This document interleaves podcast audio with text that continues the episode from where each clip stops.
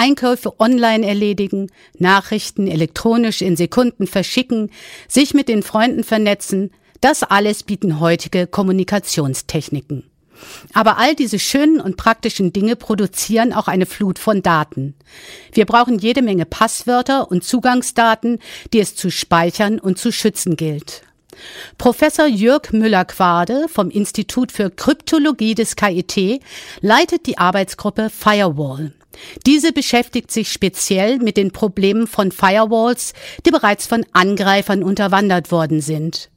Die Wissenschaftsjournalistin Janina Bokolo hat mit Professor Müller-Quade gesprochen und gefragt, was denn das Besondere an seiner Firewall-Entwicklung ist. Wir haben uns darüber Gedanken gemacht, was wäre, wenn man der Firewall misstraut, wenn man sozusagen gar nicht sicher ist, dass die Firewall nicht selber versucht, dem System zu schaden. Und deshalb haben wir drei Firewalls so kombiniert, dass selbst wenn eine davon beliebig korrumpiert ist, die anderen genügen, um das System zu schützen. Wie würden Sie also den technischen Unterschied der kombinierten Firewall zu einer herkömmlichen für unsere Hörer erklären?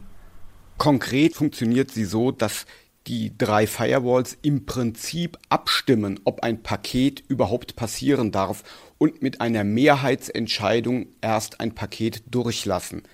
Was ich aber viel interessanter finde als diese Funktion der kombinierten Firewalls ist, dass wir einen Sicherheitsbeweis haben. Denn wir haben davor andere Architekturen ausprobiert, hintereinander geschaltete Firewalls zum Beispiel.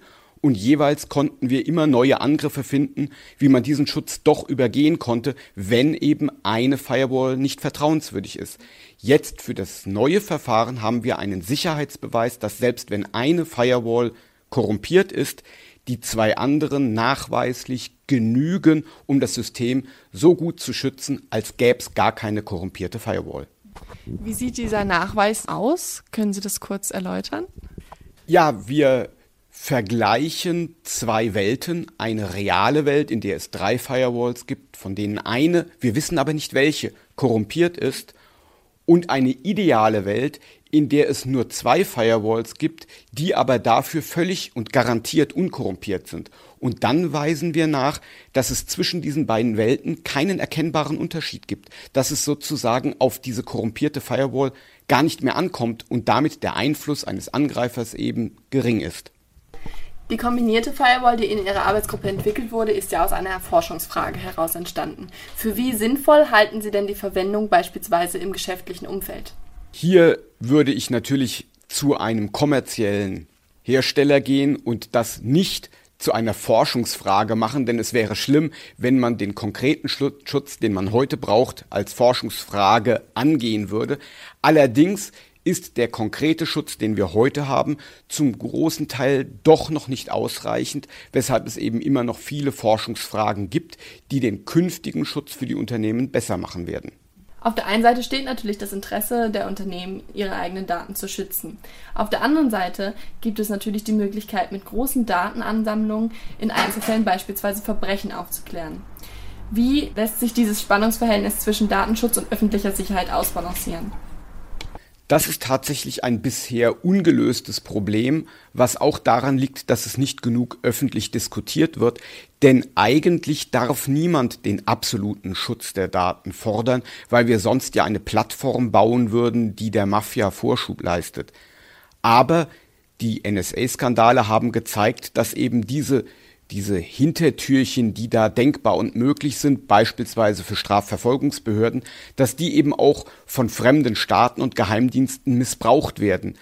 Was man jetzt zulässt und was nicht, ist meines Erachtens etwas, was öffentlich diskutiert werden sollte und meiner Meinung nach sollte man Hintertürchen in gewisser Hinsicht haben, aber wenig. Und zwar in einem gewissen Sinne nachweisbar wenig. Es sollte jedes Mal ein großer Aufwand sein, für die Strafverfolgungsbehörde ein spezielles Verfahren, einen speziellen Schlüssel zu knacken und nicht eben flächendeckende Massenüberwachung ermöglichen.